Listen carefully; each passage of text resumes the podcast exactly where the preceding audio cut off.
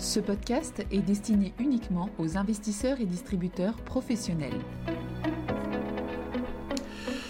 Bonjour à tous. Cette semaine, nous allons parler d'inégalité, et en particulier d'inégalité face au logement. Nous allons nous focaliser sur le cas des États-Unis et nous verrons que cela sera probablement l'un des grands sujets de 2022 en ce qui concerne la politique monétaire de la Fed.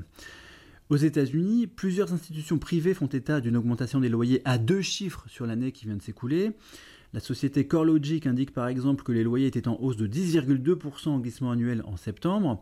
La société Zillow fait, elle, état d'une hausse des loyers de 11% en glissement annuel en octobre. Cette progression est complètement inhabituelle si l'on tient compte du fait que les loyers ont progressé sur un rythme moyen de 3,2% par an sur la période allant de 1985 à 2020. Alors tout le monde n'est pas affecté de la même façon. Aux États-Unis, un peu plus d'un tiers de la population est locataire de son logement, mais la proportion de locataires n'était que de 15% pour le quintile de revenus le plus élevé, alors qu'il était de 59% pour le quintile de revenus le plus faible en 2019. Les ménages les moins aisés sont donc davantage pénalisés. Le coût du logement est un sujet extrêmement sensible pour les ménages parce qu'il représente un poids très important dans leurs dépenses et tous les instituts statistiques ne prennent pas en compte le coût de se loger de la même façon. On a bien vu que c'était l'un des points importants de la revue stratégique de la BCE car elle estime que le coût du logement n'est pas assez pris en compte de l'indice d'inflation harmonisé calculé par Eurostat. Aux États-Unis, le BLS évalue le coût de se loger en mesurant l'évolution des loyers pour les locataires et l'évolution d'un équivalent loyer pour les propriétaires.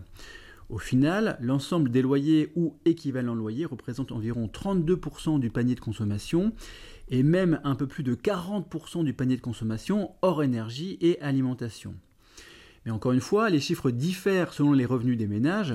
Si le coût de se loger représente 32% du panier de consommation des Américains, une étude récente de la Fed montre que cette proportion est de 43% pour les ménages du quintile de revenus le plus faible, une proportion qui a tendance à augmenter ces dernières années, et de 27% pour les ménages du quintile de revenus les plus élevés. La hausse de loyer pénalise donc clairement les ménages les moins aisés. Il y a de bonnes raisons de penser que la progression des loyers et des prix immobiliers reste soutenue pendant quelques temps. Parce qu'après le surinvestissement immobilier des années 2000, il y a plutôt eu un sous-investissement résidentiel pendant les années 2010. L'Association nationale des promoteurs immobiliers estimait en juin qu'il manquait 5,5 millions de logements aux États-Unis, alors que le stock de logements augmente actuellement sur un rythme de 1,2 million par an.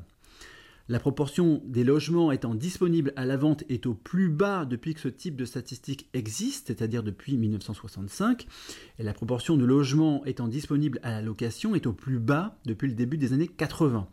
La vigueur des loyers n'est donc pas près de s'arrêter.